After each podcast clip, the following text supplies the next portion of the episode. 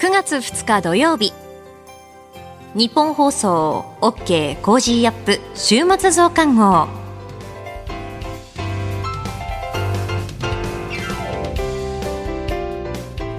ニッポン放送アナウンサーの新行市佳です。OK コージーアップ週末増刊号。今週の放送でセレクトした聞きどころ今後のニュースの予定を紹介していくプログラムです。番組の後半は Cozy up コメンテーターがゲストと対談するコーナー。今月はジャーナリストの有本香さんとジャーナリストの葛城奈海さんです。さらにアレス投資顧問株式会社の阿部隆さんに注目の銘柄について解説していただきます。今週もお付き合いください。今週は特別企画、 Cozy up 激論ダブルコメンテーターウィークと題して、え毎日2人のコメンテーターの方々に熱くニュースを解説していただきました。今週取り上げたニュース振り返っていきましょう。経済シンポジウムジャクソンホール会議、日銀上田総裁が参加。ロシア連邦捜査委員会、プリゴジン氏の死亡を確認。環境省が処理水放出後のモニタリング結果を公表。ジャニーズ事務所の性加害問題再発防止チームが会見。西武池袋本店で8月31日スト決行へ。中国一帯一路首脳会議10月開催へ関係国に通知。岸田総理9月5日からインドネシアとインド訪問 G20 サミットなど出席へ。ガソリン価格最高値更新。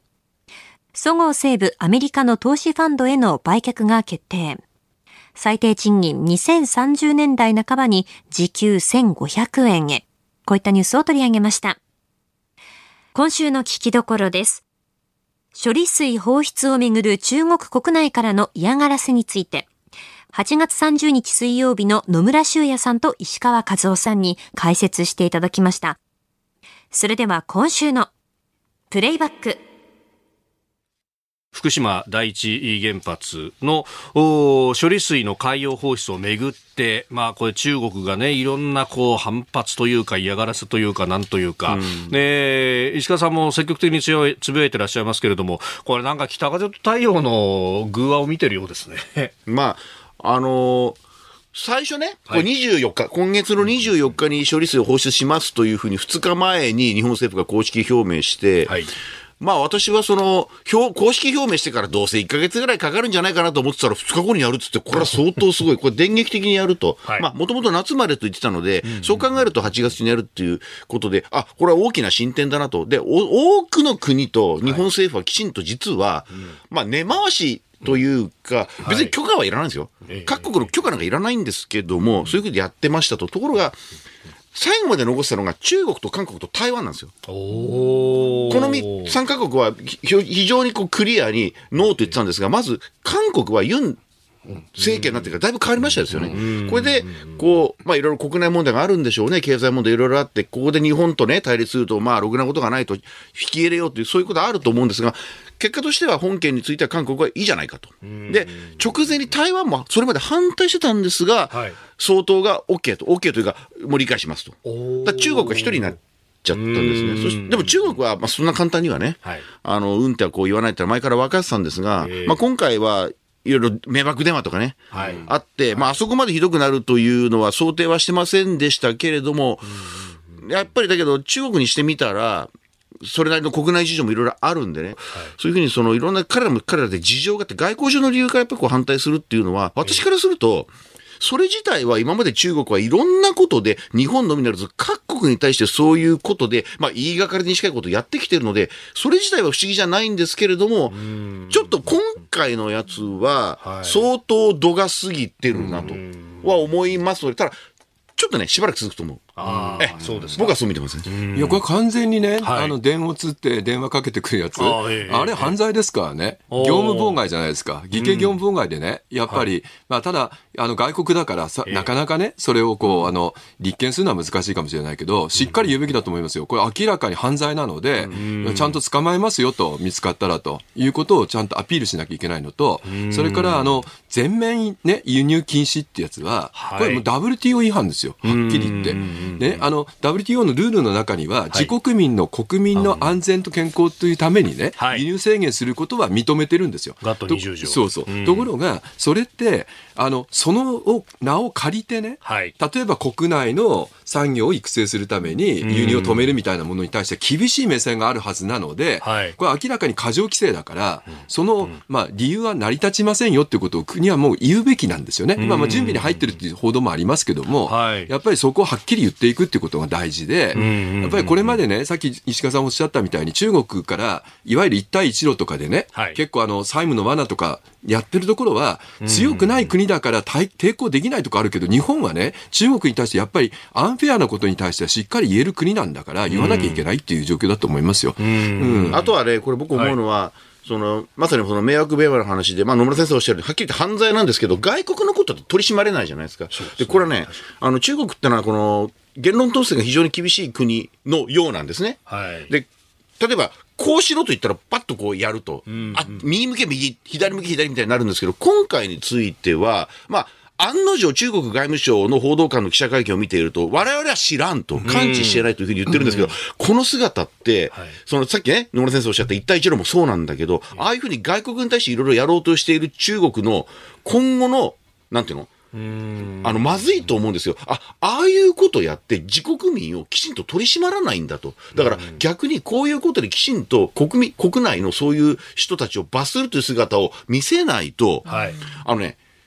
結局、あ、そういう国なんですねと。何かあったらすぐそうやって国民を使って脅すんですねと。あるいは国民がそうやって外国に迷惑をかけても、この自分たちでその人たちを取り締まることをしないんですね。そんな国なんですねっていうことを、今もうネットの世の中じゃないですか。もう瞬時でこれ、まあツイッターだろ、まあ X かとか、何度か拡散するような世の中になってるのに、これ逆に僕は中国の評価を自ら、はい自らその、正すチャンスを自ら失ってるという感じがするので、うん、ただ、おそらく中国ってのはものすごくそら、そらね、やっぱ大した国ですよ。政府としては大した国なので、そういう意味で言うと、いつか必ずそれを、そろそろ終わりということが、僕はもうそろそろ来るなと、しばらく続くんだけれども、徐々に徐々にこういうこと言い始めるのが、これがいつなのかなと。ね、やっぱりあの、さっき石川さんおっしゃったように、われわれから見ると、中国今、バブル弾けたわけですよ。特に不動産関係のところでね。で、国内経済に対して先行く不安がものすごくあって、しかも、シャドウな、そのいわば、え影の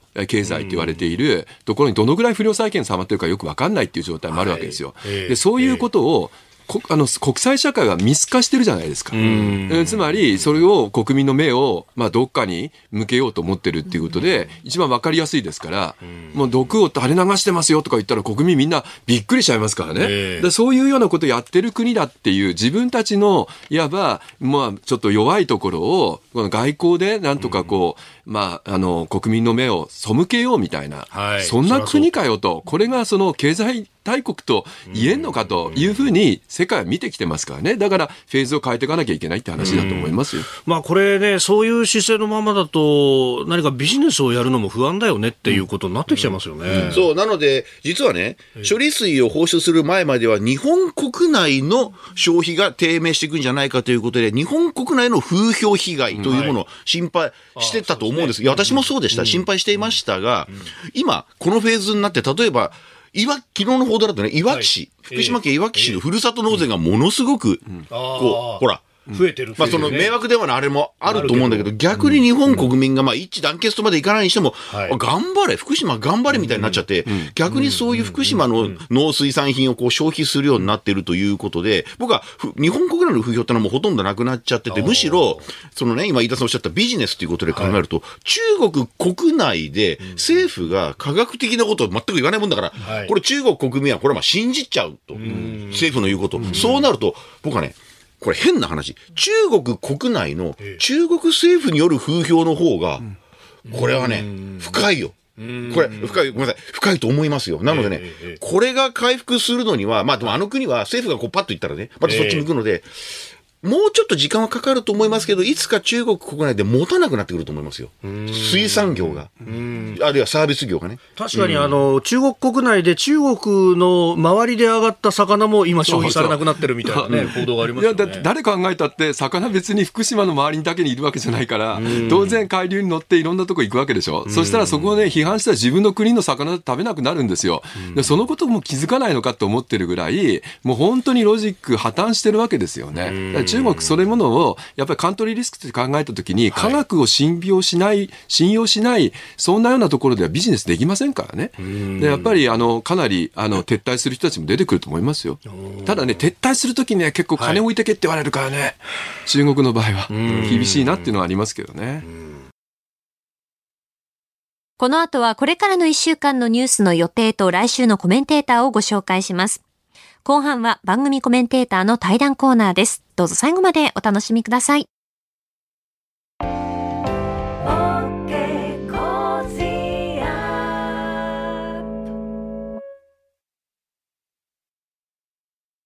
自分よし、相手よし、第三者よし。この三方よしの考え方は、より良い人生を築くための重要な指針です。モラロジー道徳教育財団は、ビジネスリーダーのための経営誌、月刊三方よし経営を発刊。人づくり SDGs に取り組む企業の皆さんにおすすめの一冊です。お問い合わせいただいた方全員に月刊三方よし経営の見本誌、さらに小冊子心に残る話ベストセレクションを漏れなくプレゼントしています。詳しくは日本放送のホームページ内のバナーをクリック。道徳で人と社会を幸せに。公益財団法人、モラロジー道徳教育財団。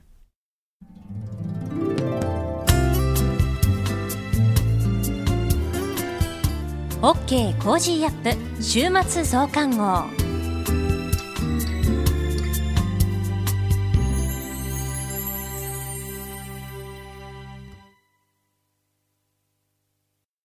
ニッポン放送アナウンサーの新行市佳がお送りしています。OK コージーアップ週末増刊号。今回はですね、横浜旭ジャズまつりに行ってきた、そんなお話というか、あの、取材報告をできればなと思っております。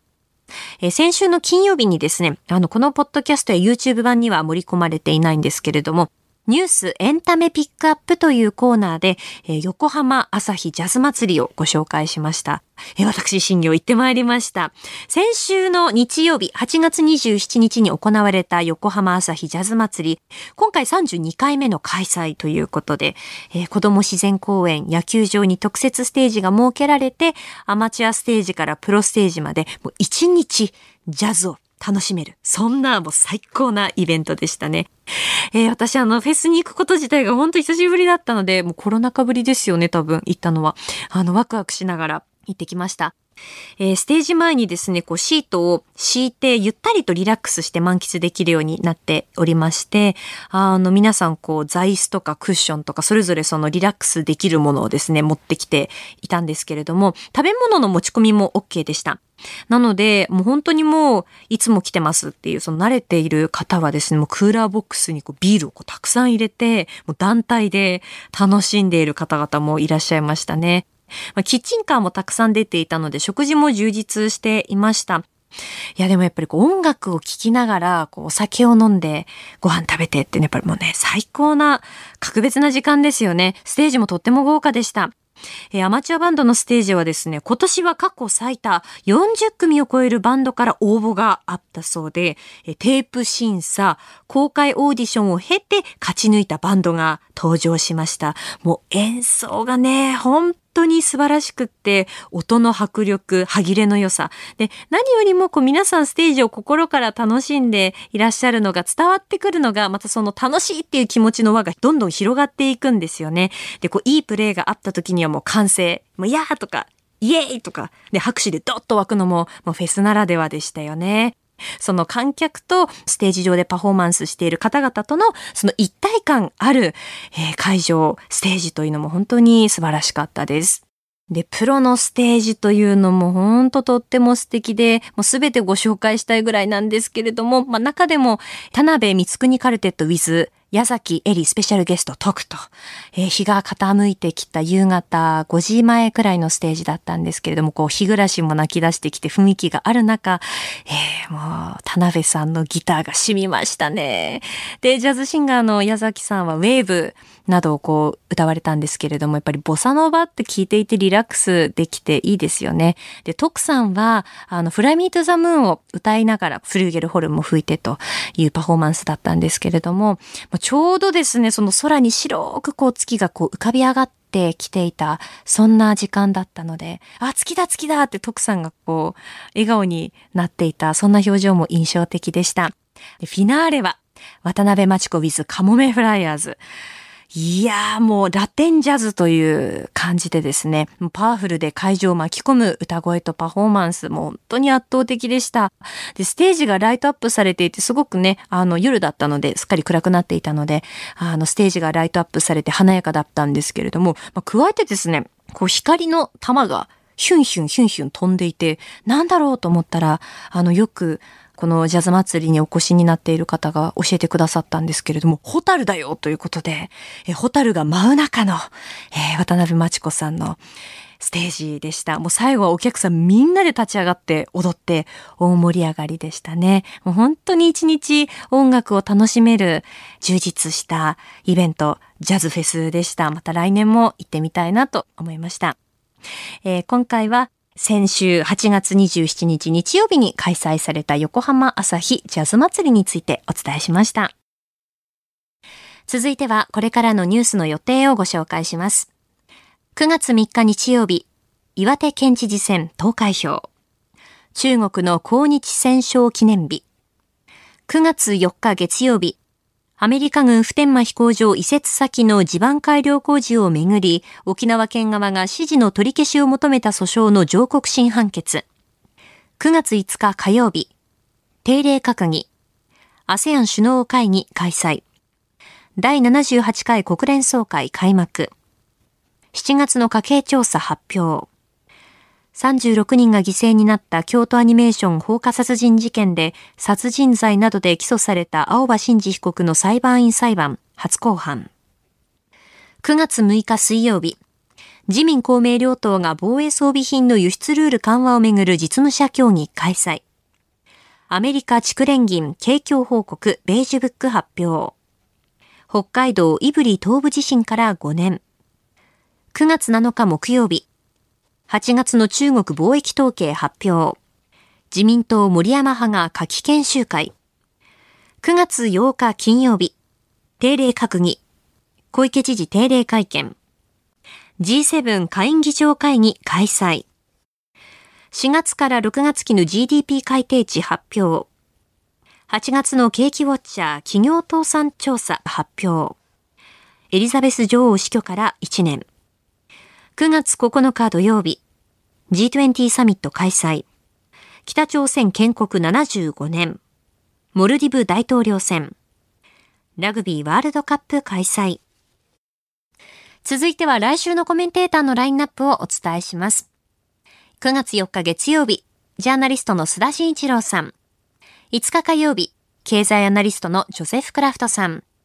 6日水曜日、ジャーナリストの佐々木俊直さん。7日木曜日、明治大学教授で経済学者の飯田康之さん。8日金曜日、外交評論家で内閣官房参与の宮家邦彦さん。コメンテーターの皆さんは6時台からの登場、ニュース解説をしていただきます。飯田浩司の OK Cozy up、ぜひお聞きください。この後は Cozy up コメンテーターがゲストと対談するコーナー。今月はジャーナリストの有本香さんとジャーナリストの葛城奈海さんです。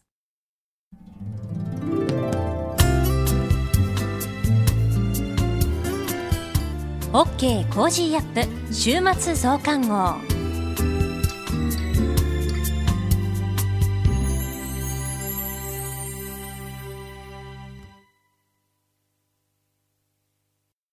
道徳って何だろう？思いやりって必要なの？その答えは道徳を考える月刊誌ニューモラルにあります。今や日本人の道徳力は世界からも大注目。さああなたも道徳を学びませんか？お問い合わせいただいた方全員に月刊ニューモラル、さらに小冊子心に残る話ベストセレクションを漏れなくプレゼントしています。月刊ニューモラルは日々の出来事をテーマに人間力が豊かになるエピソードが満載です。詳しくは日本放送ホームページ内のバナーをクリック。道徳で人と社会を幸せに。公益財団法人、モラロジー道徳教育財団。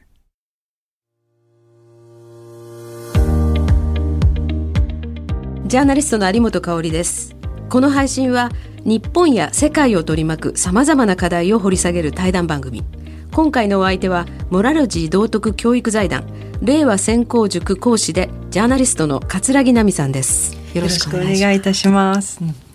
桂木さんは尖閣諸島の海域に15回も投稿されている、はい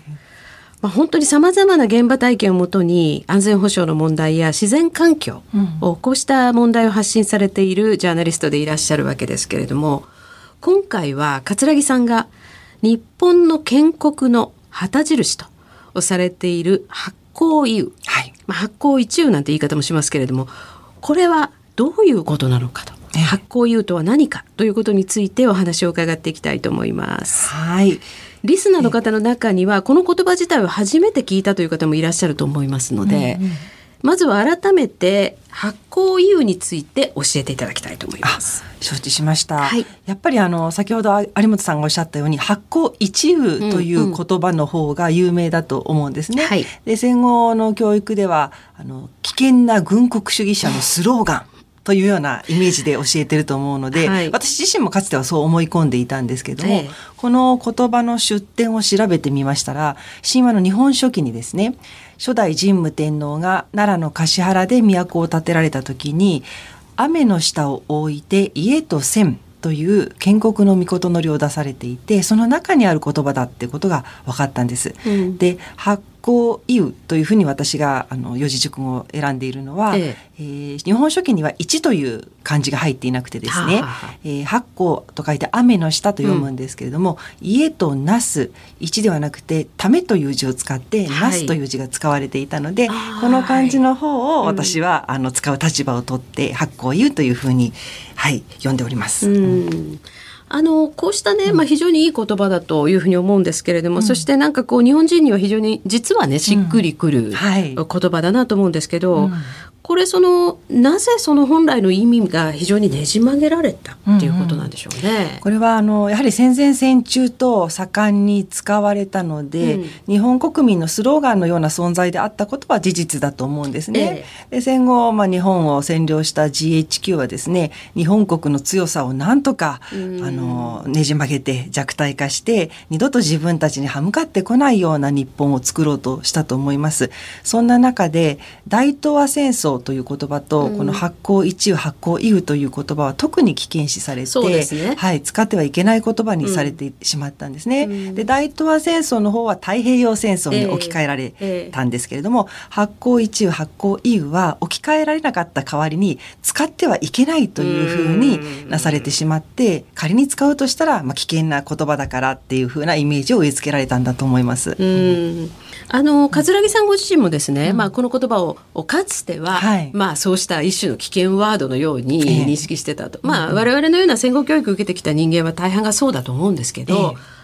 その桂木さんがどうしてこの発行言うっていう、まあ、考えというか理念ですね、これをどんなふうになきっかけで強く意識されたんですか、それはですねやはり私も長年いろいろ活動してきてですね、うん、日本は本来はとても素敵な国だったんだなってことをだんだん知るようになりました。なので日本を取り戻したいって思うようになったんですが、うん、じゃあ日本を取り戻すって考えた時に、はい、そもそも私たちの国日本ってどうやって始まったんだろうというところに立ち返らざるを得なかったんですね、うん、で幸い我々の国には古事記や日本書紀といった神話が残されていますよね。でこの神話についても人によっては歴史的な事実じゃないんだから信じるに足らないっておっしゃる方もおられるんですけども、私はそれよりも大事なのは歴史的な事実かどうかであるよりも我々の国の人々先人たちが価値あることとして大切に引き継いできた、うん、受け継いできたという事実だと考えまして、であれば神話はないがしろにできない、うん、その神話に書かれているこの発行意という言葉こそが建国の理念なんじゃないかと思った時にですねあのそれまで危険視していた自分の先入観と不勉強を恥じました、なるほどね。あの確かにこう神話っていうのは、うん、まあ事実というふうに証明はされていないけれども、うん、そこにはやっぱり価値観っていうのは相当織り込まれていたりあるいはさまざまな事実がおそらくあった中で、はい、これが素晴らしいと。うんまあ、で多少そこにねデフォルメなんかあるかもしれないけれども、うんうん、そこをなんとかやっぱり伝えていこうという意思を持って残ってきたものって感じしますよね。えー、まさにそうだと思います。で例えばですねフランスの国の理念だったら自由平等博愛とか、アメリカだったら自由と独立かな、ってな感じで海外のことは私たち旗印が分かってるのに 漢字の自分たちの国の旗印知らないなってことに気づいた時も、ね、あこれはやばいと思いましたね。なるほどね、はい、確かにあの最近でもねなんか多様性なんて言われるんだけれども、もちろん多様性っていうのはいい部分がありますけどね、日本人もともと多様なんですよね相当多様性を尊ぶ民族ですよね。本当そう思います。それが典型的に現れているのが八百万の神々ですよね。でそういったですね、まあ、日本ではこれ失われてしまった、うん、要するに使うことを禁じられた言葉、はい、あるいはこの考え理念そのものがですね、うん、日本人の中から失われていってる。これによってどういうことが起きてるんでしょうね。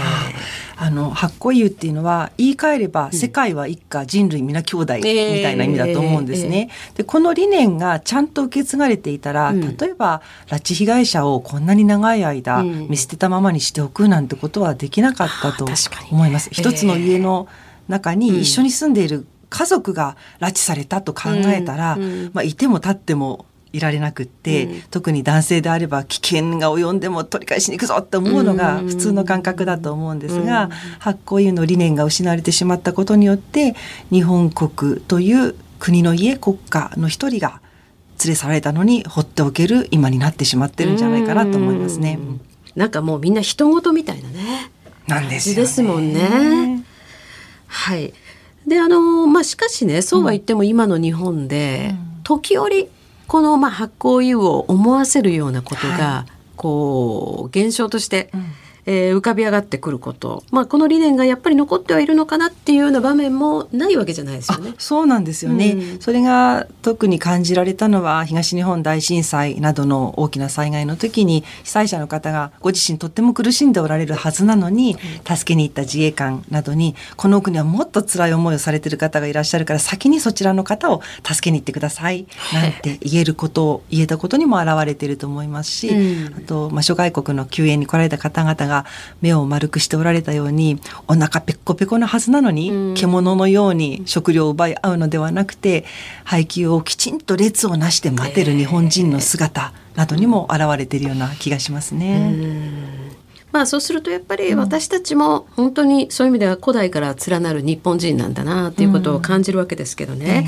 うん、まあこの発酵油の理念っていうのをこれから実現していくために、うんまあ、どういうことが必要なのか、はい、ちょっと壮大な話になってしまうんですけれども、うん、今日のこの私たちのお話を振り返るような作業が必要だと思ってまして、えー、そもそも日本っていうのはどういう国だったのかということを、現代を生きる私たち日本人もちゃんと知って、うん、その上でなんでそれが失われてしまったのかという原因も知って、まあ、それが言い換えれば戦後の GHQ による洗脳工作ちょっと硬い言い方をするとあのいわゆるウォーギルト・インフォメーションプログラム、うん、日本人に戦争についての罪悪感を植え付けるための洗脳工作にしてやられてしまった結果なんですよ。うんうん、ということをまだね多くの方はご存じないと思うので、そういった事実を知ってだからこそ私たち日本人自身の手で本来の国への在り方を取り戻していきましょうよっていう機運を作っていくことかなと思ってます。うん、うん、そうですね。まあこれについては多くのね、あの、うんまあ、多くのといっても日本全体から見るとそれほど多くはないけれど、うん、まあ、私たちの先輩にあたる知識人も随分努力をしてこられましたけど、はいね、戦後78年が経ってですね、うん、でまあ、占領が明けてからも70年以上経ちますけど、えそれでも非常にその占領時代の、え、まあ、プログラムの影響ですね、うん、これはかなり色濃く残ってますよね。そう感じますね。特にメディアとか教育の現場、はい、それから、まあ、あの公務員の皆さんの働く環境とかそういうところにも残ってるなと感じますね。そうですね、まあこれはあの、えー、先ほどおっしゃってる中で非常に私印象的だったのはですね、うん、こう発行いう、まあ、家族のようなというふうに言うと、まあ、ただただみんな仲良くということばっかりをイメージしてしまうんですけどね、うん、桂木さんが真っ先に拉致問題ということを言いましたよね、はい、つまり私たちの家族が危険な目にあったら、これはもう身を挺してでもそれを救いに行くんだあるいは守っていくんだという、はい、この決意っていうのがやっぱり日本人今の日本人には一番欠けてるなと。いやおっしゃる通りだと思います。うん、はその発行優とか大和っていうみんなの輪を守るためには、うん、時には戦うことも辞さないという、荒ぶる魂に裏付けられているってことが必要だなっていうのをすごく感じてますね。そうですね、はい、あの勝木さんご著書でね、はい、戦うことは悪ですかっていうご著書を書いておられるんですけれども。はいあの本当にこの戦うことを忘れてしまったら、うん和もないってことですよね。いやおっしゃる通りですね。んなんか戦後の日本人はそれこそ水と平和はただでも口開けてれば降ってくるものみたいにちょっとあの思い込んでしまってる節があるんですけれども、まあ昨今の世界情勢などを見ていてもそんなことは決して事実じゃないんだよってことが徐々に伝わってきてると思うので、その事実をしっかりと受け止めてもらいたいなと思います。なるほど。はい。あのまあ、そういうお話をずっとまた伺っていきたいと思います。はい、えー、今月はモラロジー道徳教育財団令和専攻塾講師でジャーナリストの桂木奈美さんにお話を伺います。次回もよろしくお願いいたします。よろしくお願いいたします。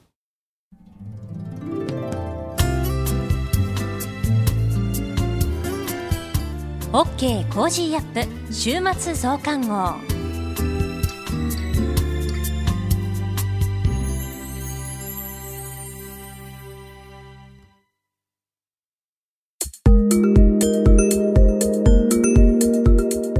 OK コージーアップ週末増刊号。毎月最初の週には、アレス投資顧問株式会社代表取締役の安倍隆さんに登場いただき、世界情勢や関連する話題とともに注目の銘柄について深掘り解説していただきます。安倍さん、よろしくお願いします。はい、よろしくお願いいたします。9月の注目銘柄は、2681ゲオホールディングスを取り上げます。皆様、こんにちは。株式投資で夢と安心、そして楽しさをお届けする、アレス投資顧問代表の安部です。総務省が8月25日に発表した8月の東京特部消費者物価指数 CPI は、生鮮食品を除く総合が105.3と、前年同月比2.8%上昇で、実に24ヶ月連続の上昇となっています。原材料費の高騰による食料品などの価格上昇が続いており、我々の家計を直撃しています。9月以降も様々な食品が値上げされますが、今回は生活防衛をテーマに、プライム市場上場の2681ゲオホールディングスを取り上げます。ゲオホールディングスは、レンタルビデオ店からスタートしましたが、現在は医療、服飾雑貨、家具家電、ゲーム機器、ゲームソフト、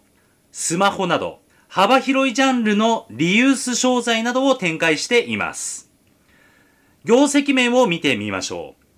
う。24年3月期第1四半期決算で、売上高は前期比31.1%増の1067億2500万円。営業利益は43.8%増の57億9000万円です。リユース医療、服飾雑貨は、物価高騰に伴う生活防衛策としてのリユース需要の高まりや、認知拡大により消費者によって購買時の選択肢の一つになるといった消費スタイルの変化もあり、想定以上に推移した結果、リユース系リユース商材全体の売り上げは増加しています。リユースゲーム機器本体は、家庭用ゲーム機、プレイステーション5本体の流通量増加や、ヒットタイトルに恵まれ、売り上げが増加。また、スマホやタブレット端末等のリユース通信機器では、市場の活性化に加え、新品価格の高騰による節約志向がリユース通信機器の販売に好影響として現れ、メディア系リユース商材全体の売上増加に寄与しています。通期予想に対する進捗率は、売上高が26.6%、営業利益は44.5%に達しています。前期は11月の中間決算発表のタイミングで通期予想を情報修正した経緯もありますので、今期の情報修正にも期待がかかることになりそうです。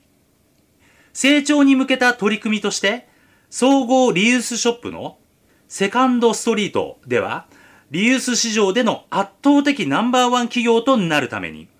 23年3月期末までに経過目標であった国内セカンドストリート800店舗を達成し、次のターゲットとして中期的に1000店舗を目指しています。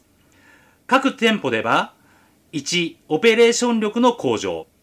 2、在庫状況に合わせた機動的な売り場変更、買取対応。3、人件費の適切なコントロールなど施策を通じて収益性を高める取り組みを継続。